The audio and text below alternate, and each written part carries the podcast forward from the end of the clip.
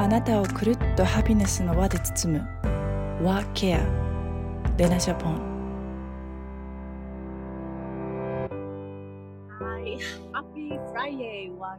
ワーケア with レナ小さな幸せの見つけ方。母が娘のために作った Simple and Elegant スキンケアレナジャポンクリエイティブディレクターのカニセレナです。僕をはじめ海外で出会ったユーモアな世界観、そしてあらゆるジャンルで活躍するゲストを通して、あなたをくるっとハピネスの輪で包む30分間、今日も一緒に小さな幸せを見つけていきましょ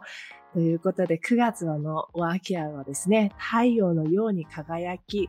えー、ながら生きているというね、ゲストをお呼びしているんですが、えー、本日はですね、日本ママ起業家大学のマイディアビジネス1期生でも、私と同期でもある、えー、愛の野菜伝道師、小堀夏香さんをお招きして、太陽をいっぱいもらった野菜たちの愛を通して人生を学ぶ、そんな思いを、えー、お聞きしていきたいと思います。では、早速お呼びしましょう。コボちゃん。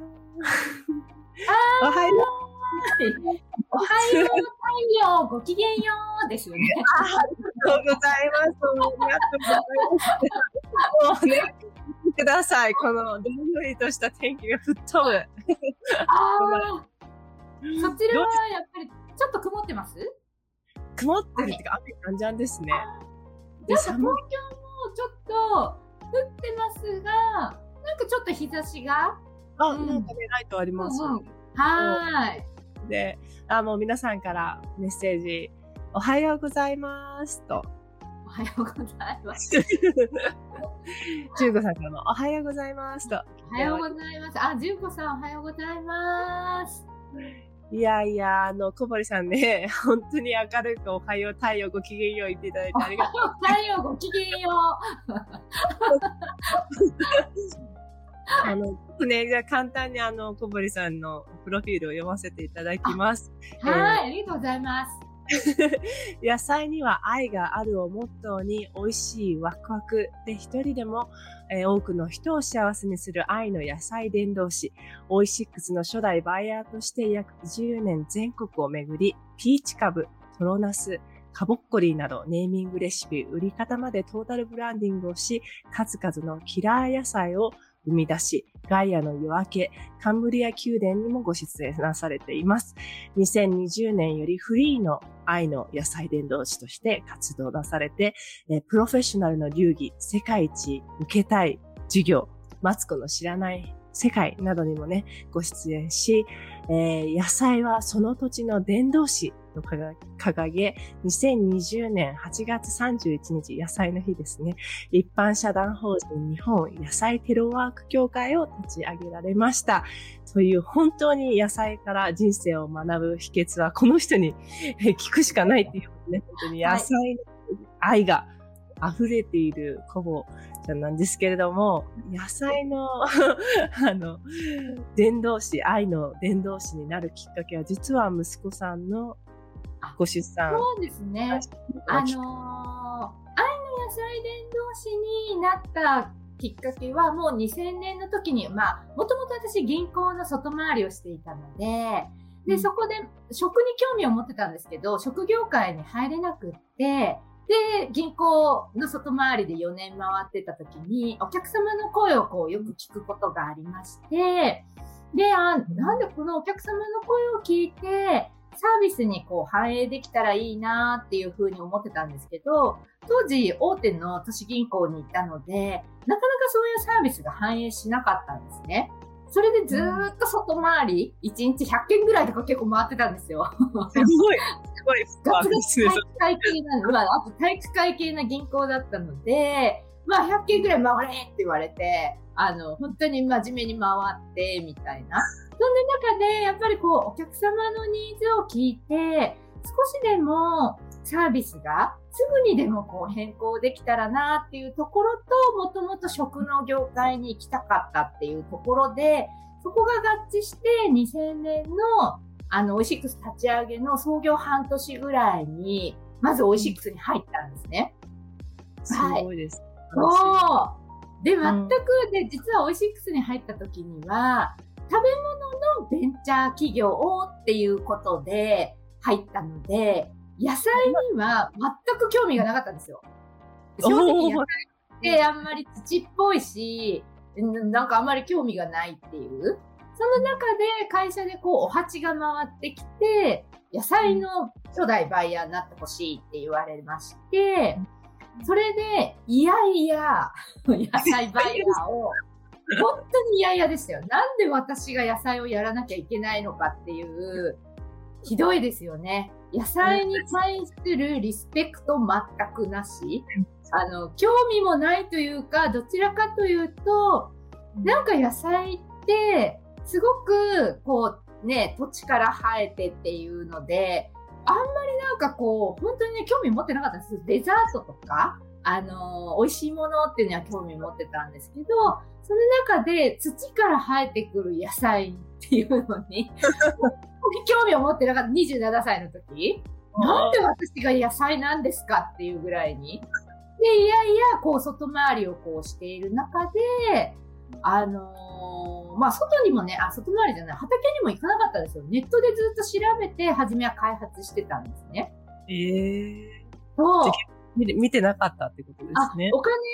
も当時、オイシックスなかったので、出張費もちろんないから、外に行くなんてっていうのもありましたし、私自身、興味がないので、あの、物も見ないで、みたいな、一番初めですよ。あの、ネットで調べて、みたいなセンターに入れてみたいにやってたんですよ。そしたら、うん、ある農家さんが、あの、このキュウリ美味しいから食ってみてくれって言って、送られてきたのが、まあ、キュウリかよって思ったんです、その時に。キュウリかよ。話ですよね。そう、キュウリって一番味しないんじゃないですかっていうのと、やっぱりもうちょっとなんか華やかな、なんか野菜だら、ええー、って思うんですけど、フルーツ。キュウリかいと思って、で、キュウリもこう、来た時に、ええー、と思って、まあ農家さんが食べた食べたって言われて、いやー、きゅうりなんて味の違いなんかないし、味ないしなと思いながら、あ、わかりました、後で食べますって言って、そんな感じですよ、私。もうひどい人ですよ。それで、まあ、たあの、まあ、あまりにも農家さんが食べた食べたって言うから、こう、食べたんですよ。もうそれがね、衝撃的で、あのー、もう変な話、味の素の味がすると思ったんですよ。ええー、しないって思ったのに、えー、って味の素かけてんのかなこれみたいな。え、味がすると思って。もうそれで感動して畑に行きたいっていう。すごい、キュウリパワー。そうなんそれで畑に行った時に、そうそう、畑で農家さんが、このキュウリとあっちのキュウリは全然育ち方違うんだよ。ほら、ここは窒素が足りなくて、とか、ここがカリウムが足りなくて、ってお話をしてた時に、ええー、と思って一つ一つ見るんだっていうので、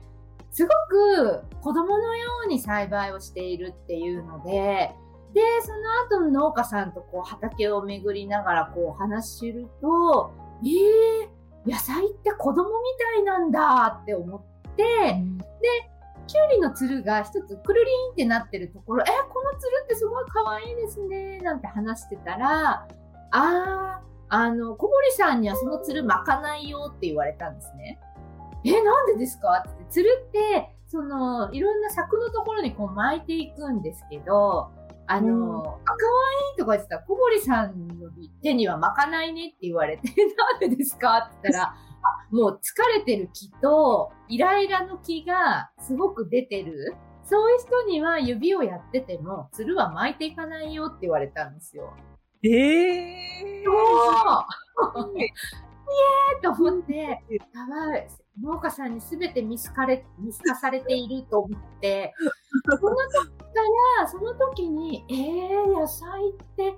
子供みたいで農家さんって愛情を込めて作ってるんだっていうのを知って、だからこんな味がして、その時ね、糖度4度、5度ぐらいあるって言われてたんですけど、そういう美味しい味がするキュウリを作る農家さんがいるんだっていうことが分かって、それで会社に戻って、愛の野菜伝道師っていう、あの、野菜を売るんではなくて、あの、私、あの、農家さんの思いとか、愛を、キュウリに乗せてとか、キャベツに乗せて、あの、お裾分けしたいですっていう風に、オイシックスの取締役に話して、役職ももうバイヤーなんて、その時スーパーバイヤーって書かれてたんですけど、うん、ね、27歳のこの何も知らない私がスーパーバイヤーなんておこがましいって思って、あの、愛の野菜伝道師っていう役職を作ってほしいし、そんな名前もおこがましいけれども、いつかそういう人になれたらいいなっていう自分の首を絞める意味でも、愛の野菜伝道師にしてくださいっていうので。すごい名前。カミングアップですよね、これ。なかなか出ない。27歳で愛の野菜伝道師を名乗るっていう、ちょっと演歌歌手っぽいですよね。いや、もう、あの、インパクト強すぎて、忘れる人いないだ ね、レナさんだとちょっとね、海外のこのね、英語とか、ね、愛の野菜伝道して英語で言うと、ね、多分、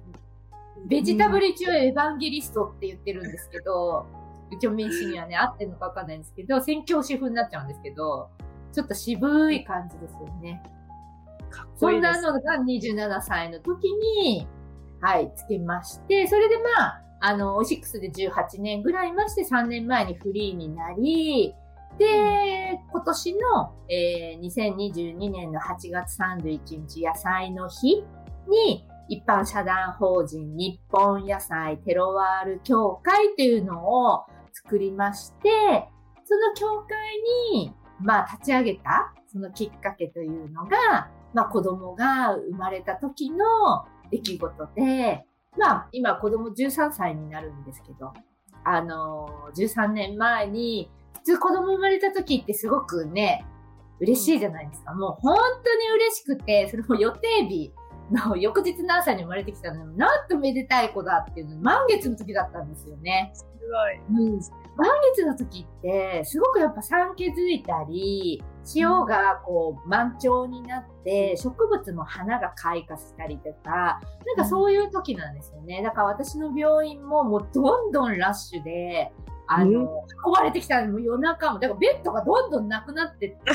から気がつくと満月だったっていうので、だから予定日じゃない人もこうどんどん生まれてくるっていう、あの、それでね、なんかすごく忙しくて、そうそう、もう、ベッドももうすぐこっちにどいてください、どいてください、移動ばっかりされて、産んでる、産む前とかも、どんどんどんどん運ばれてきます、みたいな。そんな時に、ああ、嬉しいと思って生まれたっていうので、うん、そう。で、あの、指数えてとかって言って、主人に、その時の主人に、うん、そしてなんか止まったシーンがあったんですよ。あれ？って言って。でえ？って言って、いやって言って、で、指数えて、あの、全部足歩く数えてって、私、高齢出産、出産だったので、35の時に産んだので、やっぱり不安だったので、数えてって。そうそうそう。で、止まった瞬間があって、でも止まったんですけど大丈夫で、で、まあ、2、3日こう、育てて、こうおっぱいをあげて、育ててた時に、手をこう、あ、可愛いなって思って、指がギューってしてるのを、こう、数えてたら、数えてとかこう触ってたんですよね。え？ー、っていうか私疲れてるんだって思って、え？ーって思ったら、指がね、なんと5本だった、あ、6本だったんですよ。ねえ。うわー。それがすごく衝撃的で、え？ーと思って、え、指6本だよ、この子。と思って、もう、指を握りしめて泣きながら授乳室から自分の部屋に行っても、おえつして泣いて、でもなんで誰も気がついてくれなかったの？つって、まあ、だから生まれて2、3日目後ぐらいに発覚して、うん。そう、それでね、やっぱりその指が6本で生まれた時に、まあ、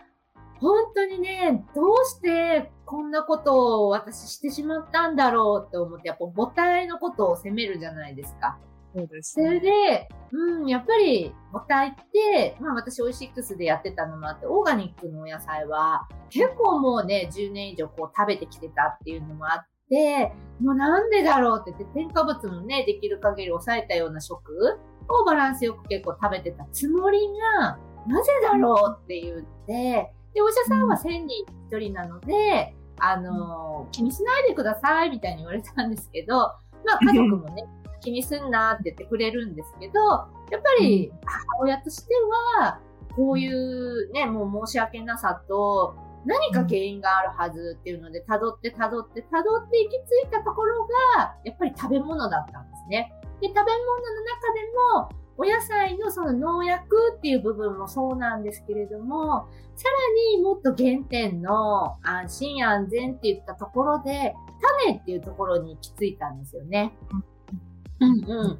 で、日本の野菜って、まあ F1 品種って呼ばれる一大交配つって形が揃って、すごく美味しい野菜。まあ、そういった野菜が、あの、まあ、自分もピーチ株とか名前をつけてきて、こう、あの、みんなに、あの、ね、親しまれて、美味しい美味しいって言って、野菜の消費が伸びてった、そういったありがたい部分もあれば、あの、形が揃う反面、F1 品種っていうのは、あの、種をこう、何度もこう買って栽培するものなんですね。その後こう、あの、種を植えてもなかなかちゃんと実らないっていうのがあって、あの、まあ、利便性っていう部分で、種は種屋さんが作って、あの、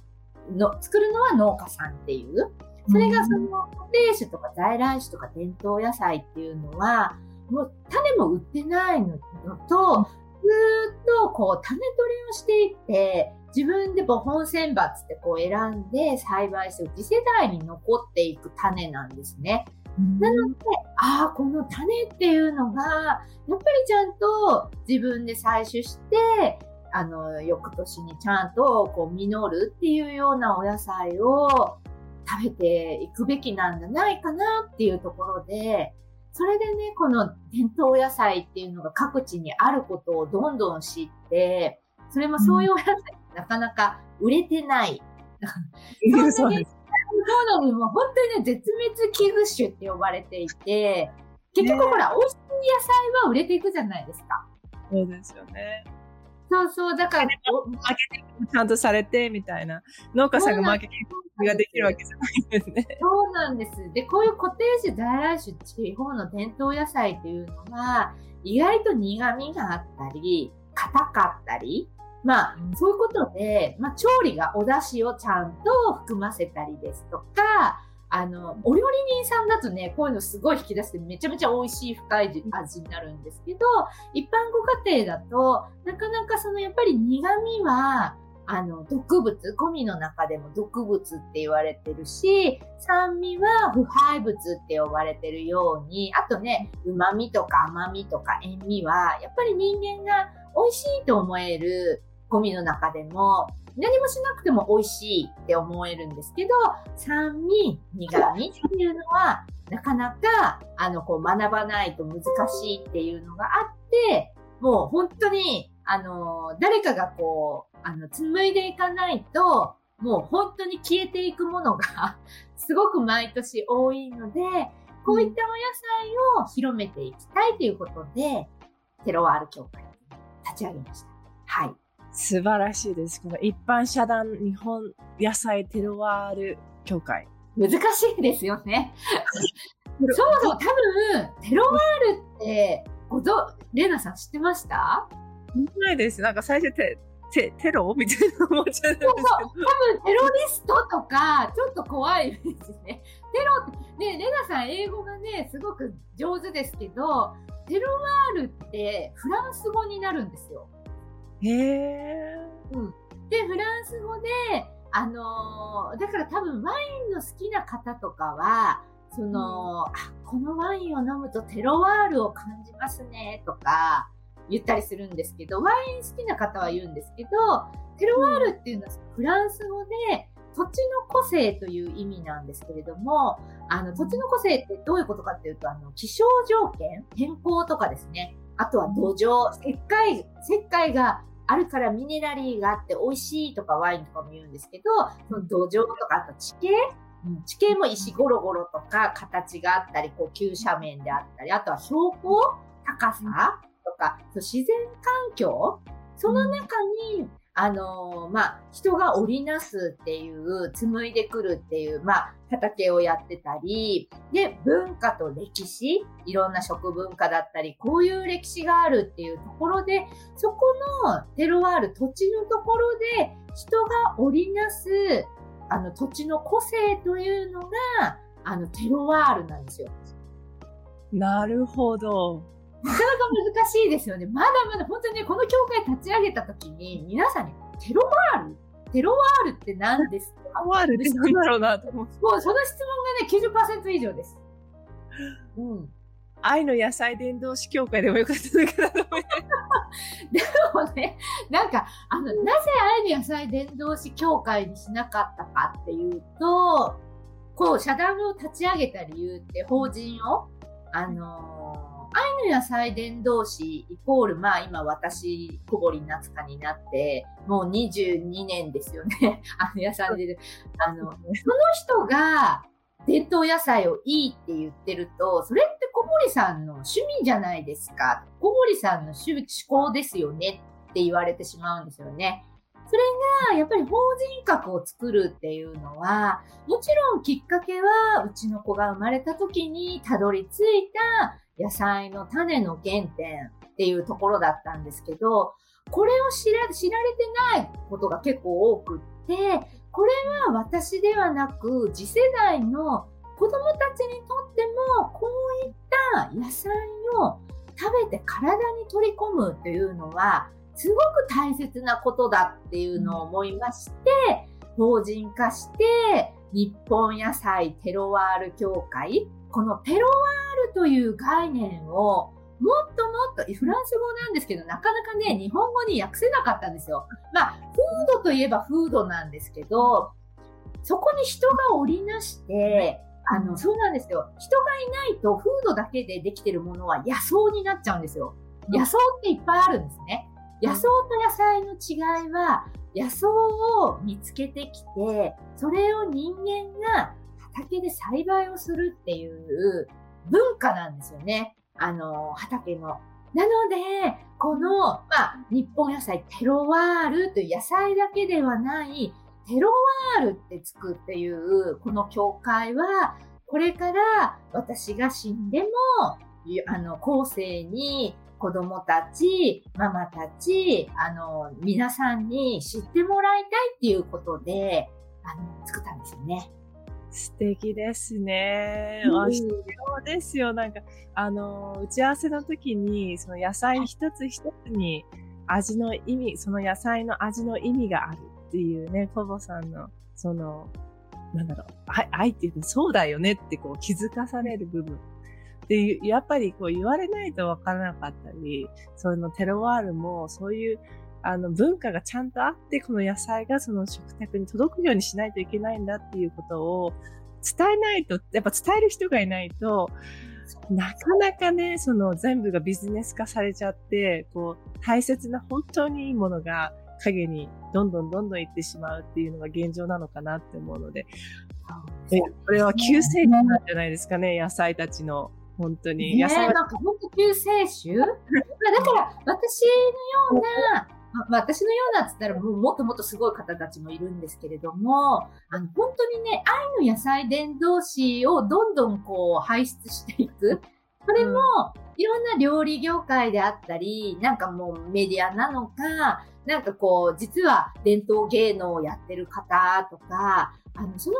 方々が、こういった背景を知って、勉強をして、あの、土地の個性とか、風のこと、日本ってどうしてこう長くなってるから、実はこういうところに山瀬が吹きます。実はこういうところ黒潮が流れて暖流が流れます。日本ってやっぱり、あれだけ、あのね、土地っていうか、縦に長くって、四季があるって、すごく珍しい島なんですよね。その島のことを、あの、気象、ね、今、最近気象変動とかも起きてて、その元々のその気象変動を知ることと、やっぱりだんだん、こうね、もっともっと悪化していく方向ではなくて、こういう伝統野菜、地に根ざしたものを食べていくことは、やっぱりその、フードも守っていくこと、文化も守るし、環境においてもいい影響が及ぼすんですよね。なのでそういった概念とかを知った上で、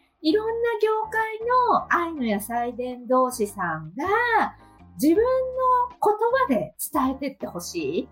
あのーっていうのが今、その、日本野菜テロワール伝道師という育成講座の今内容を考えてて、どういう方々を講師陣に呼んで、もういろんな知識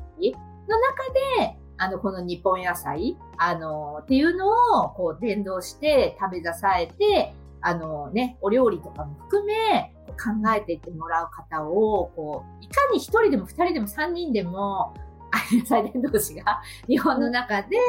出ていくことが、本当に日本にとってもね、すごく大切なことだなっていう、もう日本のアイデンティティなんで、世界に向けても、あの、皆さんがデビューをこうしていくようなことを想像しながら、この教会を作りました。いや、素晴らしいですね。本当にあの、日本のそのアイデンティティっていうのが、うちの旦那がデンマーク人じゃないですか。はいはいはい。イアンなんですけど、あの、もう野菜に関しては本当に野菜ラブな方なので。ああ、はいはい。しつこいぐらい野菜が大好きすぎて、もう、は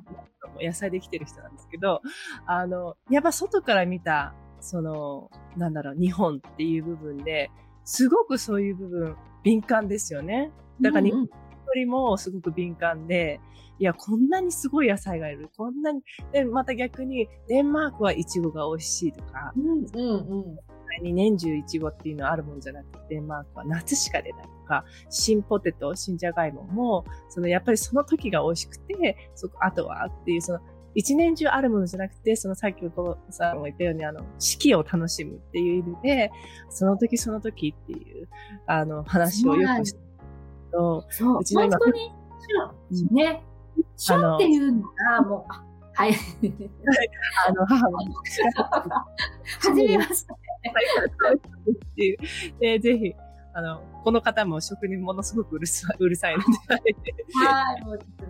私のベジバルを一度送りたいなと思ってますけど。そう、日本って、旬って、あのね、あの、いろんな海外もいろんな旬があるんですけれども、日本ってこの四季、春、夏、秋、冬のこの四季があるって、すごく幸せなことで、その旬っていうのも私本当に一瞬だと思うんですね。で、あの、旬の中でも走りがあって、盛りがあって、名残がある。あの、すごく野菜でも走り出始め、盛りいっぱい栄養価があってたっぷり安くていっぱい出るときで名残はちょっともうね、味は落ちてきてますけれども、なんとなく来年までさようなら、来年また会いたいねっていう気持ちで、こう、旬の中でも味が違うってことも分かってほしいんですよ。よく皆さん最近だともう来たもの、美味しいものだけくださいってなるじゃないですか。お金出してるのになぜ美味しくないのが来るんですかって。であればっていうのもあるんですよ。やっぱりタイミングってあって、そのタイミングに合わせて、取るんであれば美味しいと思うんですけど、そうじゃない変化があるってことも、私だからどの野菜が来ても、あ、なんかよく飲食店で食べてても、あの、すごく美味しくない野菜でも、ああこの子はなんかこうなっちゃったのかなっていう感じで、あの、飲食店に絶対クレームとかってする気持ちにもならなくなります。その背景が見えてくるので、バックグラウンド。なんですよ。そう、もうバックグラウンドと一緒。で、とろけちゃって届いた時も、ああ、なんか途中で物流で冷えちゃったのかな、みたいな。で、なんか繊細でない野菜って、と思って、なんかそんな気持ちで見ると、なんかお金払ったからというよりは、やっぱこのバックグラウンド、そのテロワールという概念を知って感じてもらうことで、その何か野菜への愛情とか捉え方が変わるのかなと思ってます。ね、やっぱりこう食べること、その食卓の中から環境が変えられる？それもね、感じてほしくって、よく皆さん環境活動に行って今おっしゃってて、わざわざ行ってとか募金をとかっていうのもあるんですけど、それはそれでとっても素晴らしいことなんですよね。でも、私自身もそうなんですけど、私、シングルママで、働くママでやってると、なかなかそういう活動にも参加できない。そんな中で、環境や野菜や農家さんにできることって食卓なんですよ。食卓で、旬のもの、そしてできる限り、そういった、あのね、種が途絶えそうな野菜を食べて、あの、食べ出される。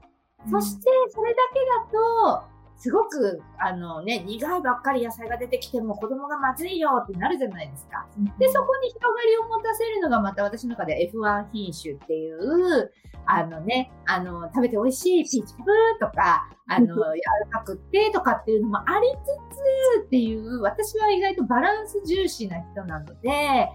全部苦いだけ、全部硬いだけの野菜だと、なかなか子供も、もう野菜食べたくないってなりやすいので、なんか食卓をそういう割合をね、一つのこの円の中で、昨日も授業で習いましたけど、一つの円の中の割合に固定種、在来種、伝統野菜という少しスペースを作って、そう、食べてほしいというのが今の、あの、日本野菜テロワール協会からのメッセージです。皆さん伝わりますか？伝わってますね。もういっぱいいただいてますけど、あの、伝統野菜を守り続ける農家さんがいっぱいいます。種を守ること大事ですね。あありがとうございます。嬉しいです。愛しかないですね。なんかこの種、種を守るというか、私これ今の子供たちのことにも言いたくて、なぜこれっていうのは味だけではないです。あの、子供たちっていろんな個性があるじゃないですか。うん、その中で私もエリア的にお受験とか、あの、皆さん塾に入れるっていうのが小学校から盛んな地域なので、塾に行ってない子が、受験しない子が、中学受験しない子がいないようなエリアにいたので、そうすると子供たちはこれがしたいと思っても、まずは中学受験で塾に週5とか行くじゃないですか、夏休み毎日毎日。まあそれもそれでいいんですけれども、この野菜の伝統野菜って、あのー、すごく個性があって、例えば平家系の野菜とか検事系の野菜、で別に味が、そのね、今で言う美味しいじゃなくても、形がとか、平家大根っていうと、平家の平の清盛が食べたのかなとか、そのビジュアルとか、色とか、すごくフォトジェニックだったり、アーティスティックだったり、あと食べて、あのもう本当に、あの、わさびのような辛い大根もいるわけですよ。めちゃくちゃ個性豊かなんですよ。パンチがあって、ロッカーみたいな。あの、あ、平の清盛ってこんな大根だったのかなみたいなぐらいにあの、平家大根は、大根というより根っこわさびみたいなもんなんですよ。で、そういうところも、そのね、ほら、野菜イコール美味しいだけで評価されてる、ね、こう世の中も来た中で、今ってやっぱり多様性、SDGs って言われてる中で、あとジェンダー平等。私、これも平等、別にね、平等だと思ってるんですよ、形が不揃いも。だから子供たちも君は君でいいんだよっていうのが、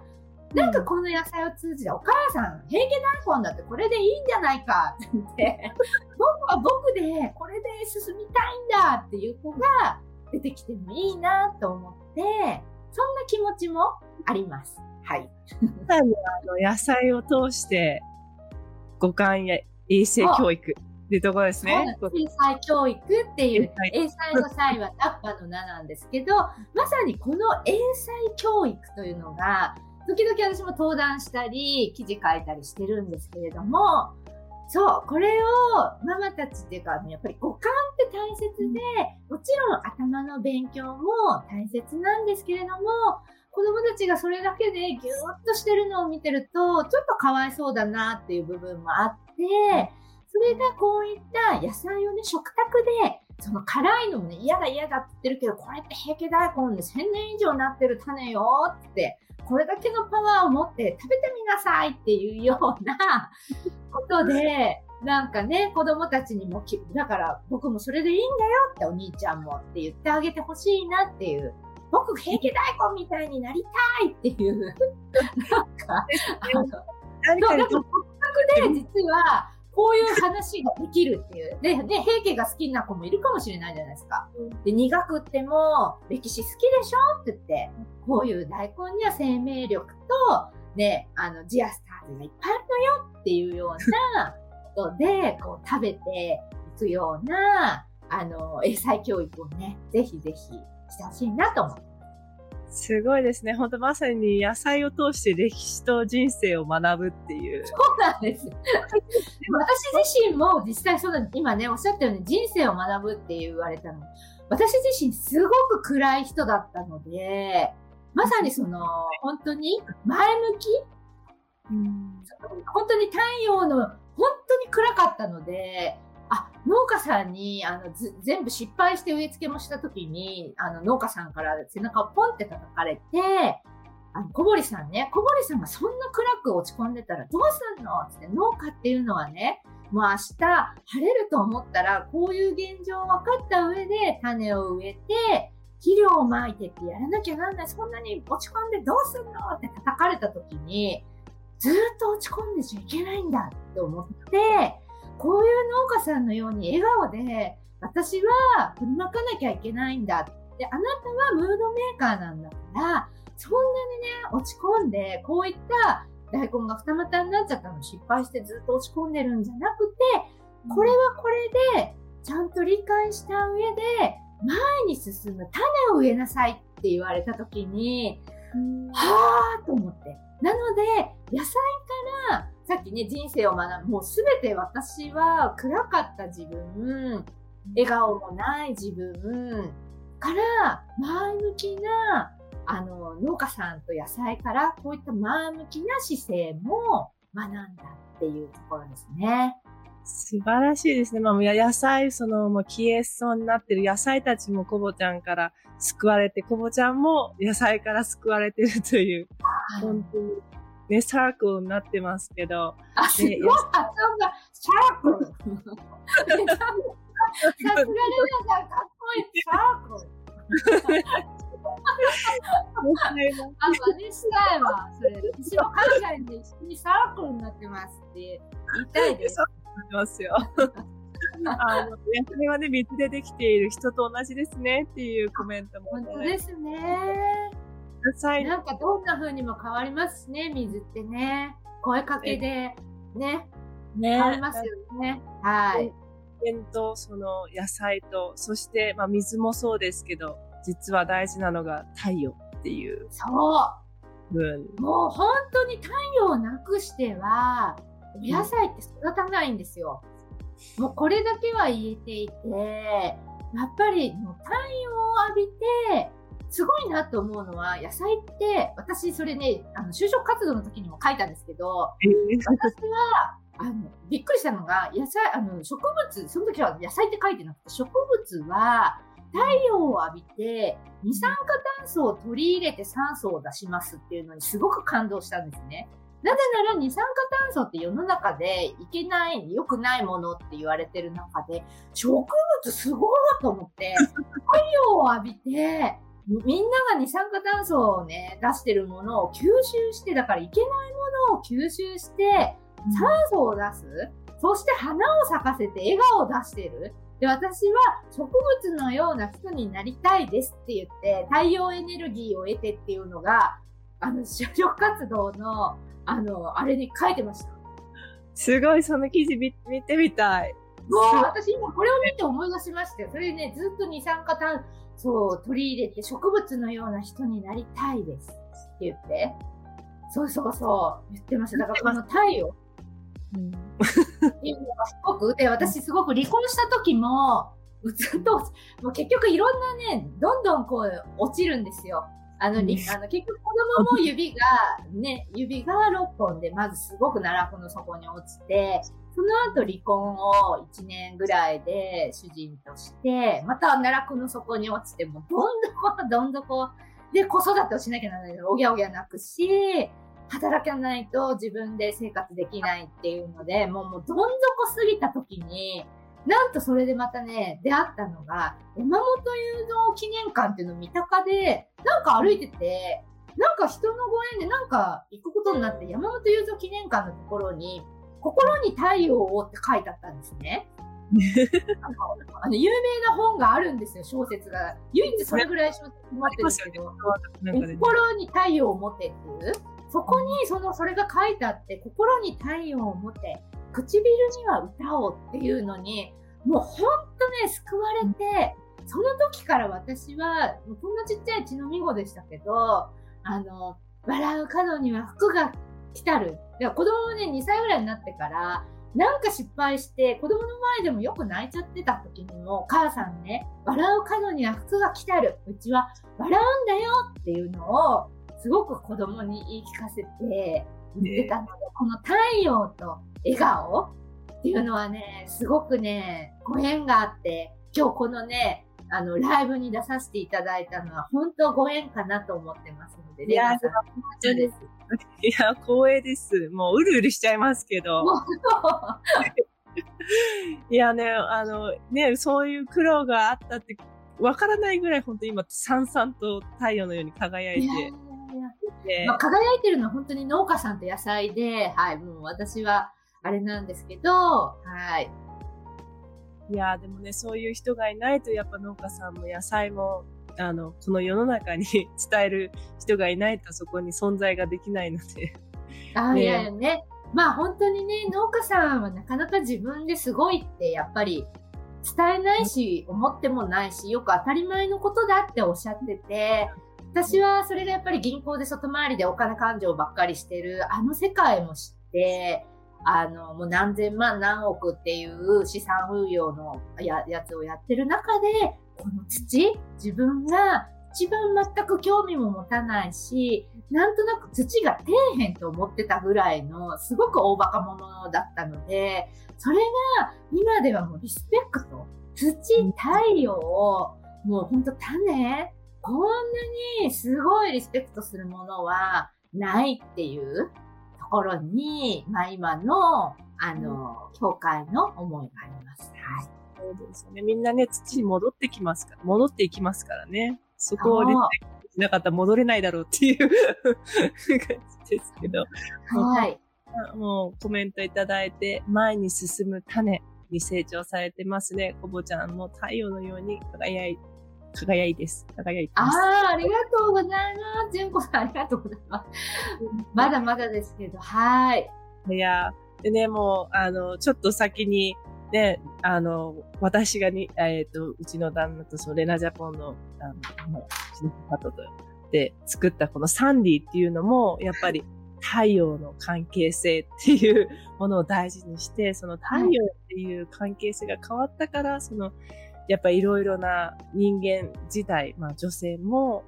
ちょっと元気がなくなっちゃったり、自分らしく入れられなかったり、笑顔で入れなかったりするんじゃないかっていうところをきっかけに、あの、この商品を作って、ちょっとコボちゃんには、あの、一足先に 今朝召し上がクラウドファンディングやったんですけど、クラウドファンディングはまだまだですって言われて、ええー、と思って。そう、すごい、あ、すごい、本当に美味しくてびっくりしました、私。ありがとうございます。いや、もう私疲れてるんだっていうのと、美味しくてっていうのと、やっぱり人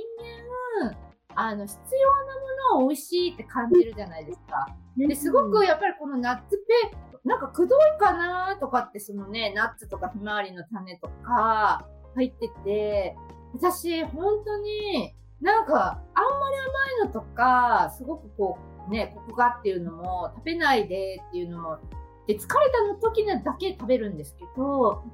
すごく、一杯、これって大体一杯ぐらい食べるんですかっけ？まあ、ティースプーン2杯。ティースプーン2杯ですよね。まあ私危なく4杯、ちょっと5杯目まで行きそうになって、これ控えようと思ったぐらいに止まらない、多分、すごいちょっとここ1、2週間やっぱすごく 疲れてるのもあって、あ、やばい、私欲してるんだと思って、あとやっぱりビタミン D って今、この間も私キクラゲでお話ししたんですけど、今すごく女性が、ね、私ももうすぐ更年期だと思うんですね。48になってるので、いつから来るんだろうっていうぐらいで、あの、更年期に何が来るのかがわからないっていうところで、やっぱビタミン D も必要だってすごく言うじゃないですか。そんな中でこれはね、多分気をつけないと食べ過ぎるぐらい、あの、だだからあの、あとなんか、ナッツがいっぱい入ってる割には意外と比重が軽い？あ、そうですね。なんか、すごく、あの、一生懸命グラインドしてるので、あの、油を。そうなんですかね。よく、よくほら、口にま、私よく、普通のピーナッツペーストとかも、体のために舐めたりすると、まとわりついちゃうじゃないですか、口の中で。ああ、それそれがそれは多分技術なんですかね。ですよ。そこがすごく大変で、よく気づいていただいて嬉しいんですけど。これこれ言った方がいいと思いますよ。私らナッツペーストをあえて食べたくないんですよ。口の中まとわりつくし、それがめちゃめちゃサラサラして、え、どうしてなんだろうみたいなのすごい。なんか乳化剤使ってるのとか聞かれることはあるんですけど、全く使ってなくて、本当にひまわりの種とえアーモンドの油分が、その、きちんとこうグラインドすることで、こうスムーズになって、っていうこのテクスチャーになるんですけど、もう最初の頃は、口にまとわりつくわって言って、こんなの食えるかってみんなに言われて 作ってました初。めの開発の頃？開発の時は、やっぱりそうなんだ。はいはい。あれだと絶対食べれないですよね。食べにくいですよだから、すごい本当にね、あの、皆さんが、私多分一般消費者から思って、ピーナッツペースト、あのまとわりつくやつですよね。甘ナッツペーストと、甘いのがそんなに得意じゃない自分からすると、それを毎日一杯も食べれるかなぐらいに思ってたのが、あ、これね、疲れてる女性多分食べ、すごい食べちゃうぐらい、自分がびっくりしました、本当に。いやばっと思って5杯目いっちゃいそうと思って、レナさんにこれ5杯食べて平気なんですかねって言ったら、雨だからもあるけど、まあ、あの、2杯、3杯ぐらいが、っていうのは、そっかと思って、やばーと思って、これ意外とすごい食べれ、疲れてんだって言って、そう、なんかご褒美になりそうですね。そうですね。ご褒美になる。やっぱり、本当にたくさんの方がこれ美味しくて食べ過ぎちゃうわっていう声いただいてるので、まあその辺は、あの、食べ過ぎないようにしていただきたいそう、食べ過ぎないように。あと意外と大きかったので、それもびっくりしました。品がね。私もうちょっとちっちゃいジャムサイズだと思ったので、結構お得サイズに 210g 入ってる。そう、お得でした。あの値段からするとお得だわ、これ、と思って。で、あの、サプリメント代わりに、あの、食べていただくと、本当に全然お得。しかも美味しくて、あの、ね、さっきも言ったように、しょあの、おっしゃってたように、食卓で何を食べるかっていうので、その体が決まるっていう部分で、あの、美味しく食べれるので、あのね、息子さんも食べれるので、もうだから息子ちょっと朝が、朝に行っちゃってね、あれだったんですけど、これ絶対食べられちゃうとか思って、量、量だけね、気をつけていただいて。1杯、2杯ぐらいずつにして、朝のトーストとか、ね、つくつけていきたいのも、すごい美味しかった。ああ、嬉しいです。よかったです。美味しいっていうのがいいと思そうなんです。そこ、そこがすごく開発の時に、美味しくないとみんな続けられないわよって言って、ぐさっていう刺さる声をいただいて、う。ああ、そうですよねって言って、味もしっかり、あの、フレデリックが頑張って作って、すごいフレディ君もいいご主人、さすがもうプロね、そうですね。その辺は本当あ、プロなんだなって思いながら見てましたけ素晴らしい。ど。いやーもうね、あっという間に時間になってごめんなさい、本当すごい時間が、はい。いやいやもうね、ずっと話していろんなお話聞きたいと思う、思うんですけど、最後にあの、ベジラブヨガもやられてるっていう。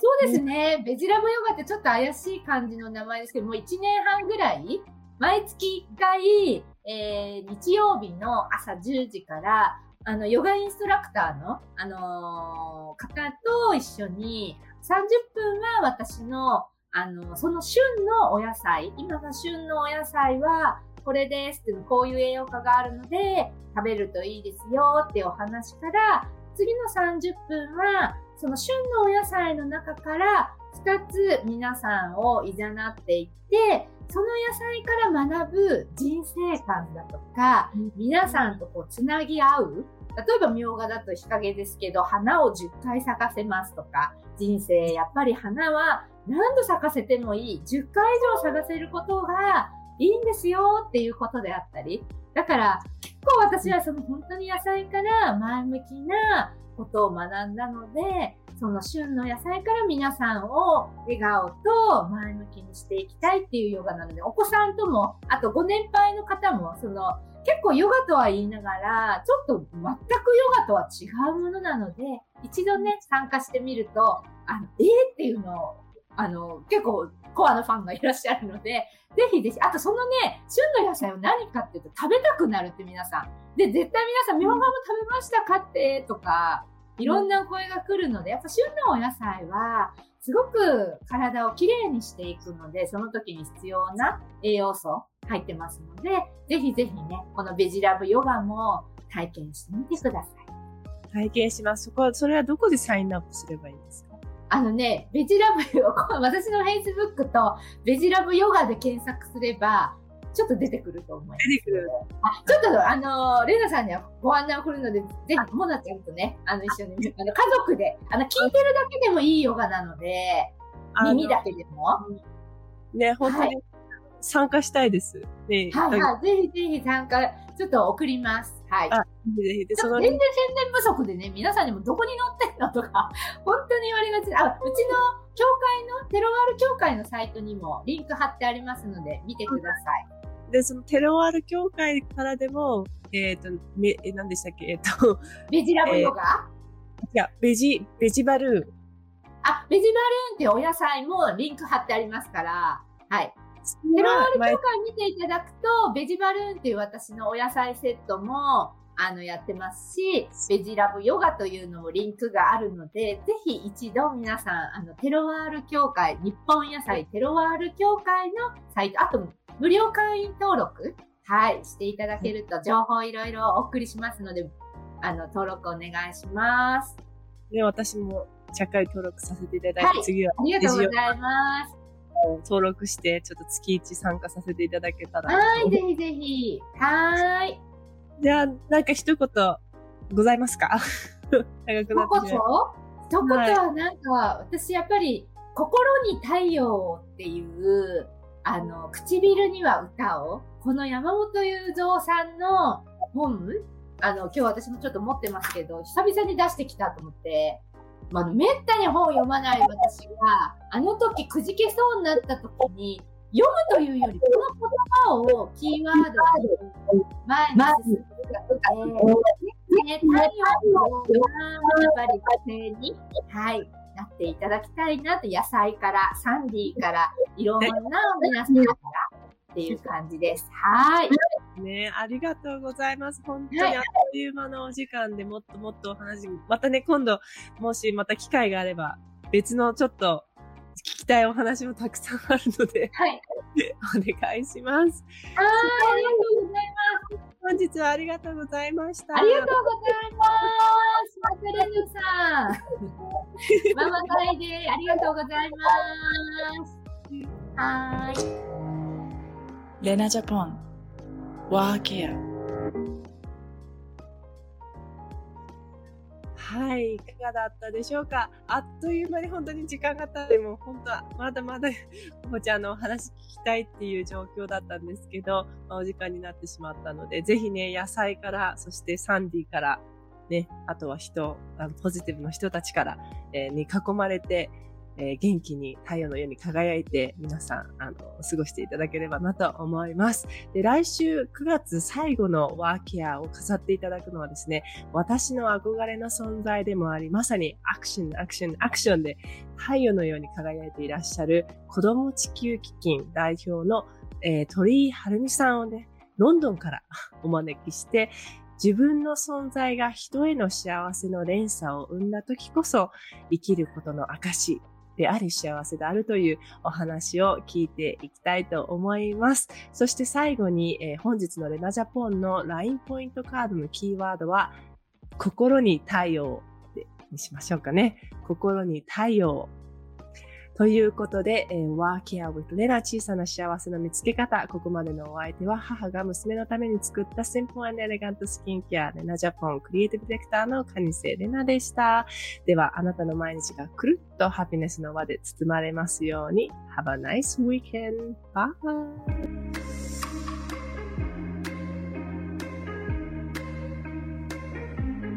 聞いてくれてありがとうございましたぜひ購読、シェア、いいねしてくれたら嬉しいです Love yourself. See you soon.